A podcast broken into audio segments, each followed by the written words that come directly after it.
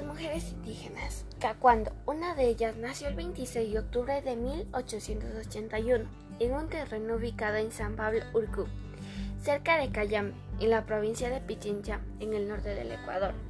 Sin embargo, como muchas de las mujeres indígenas del país, a los 15 años tuvo que emigrar hacia la capital para buscar el sustento. Allí trabajó en varias casas como empleada doméstica. Ella nunca aprendió a leer ni a escribir, aunque así aprendió el español en su trabajo. Y también, como lo señalan varios relatos sobre su vida, fue allí donde comprendió la importancia de aprender ese idioma para luchar por el bienestar de las comunidades indígenas del país.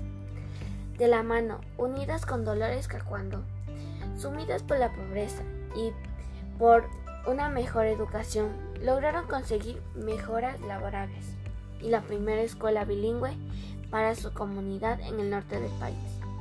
Por eso, desde entonces, aún manteniendo una lucha permanente por sus derechos, por reificar la violencia de, de género, superar la pobreza y abrirse espacios dentro de sus movimientos, medida de una nominación masculina, aún no lo ha logrado.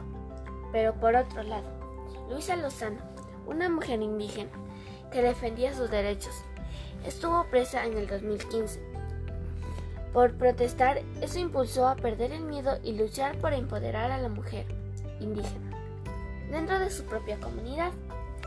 Con ese impulso, organizó a, distintas mujeres de pueblos para las manifestaciones en octubre del 2019, que fueron en Quito, que duraron más de dos semanas, ya que fueron convocadas por el movimiento indígena para protestar en contra de las medidas austerinas impuestas por el gobierno del presidente Lenín Moreno.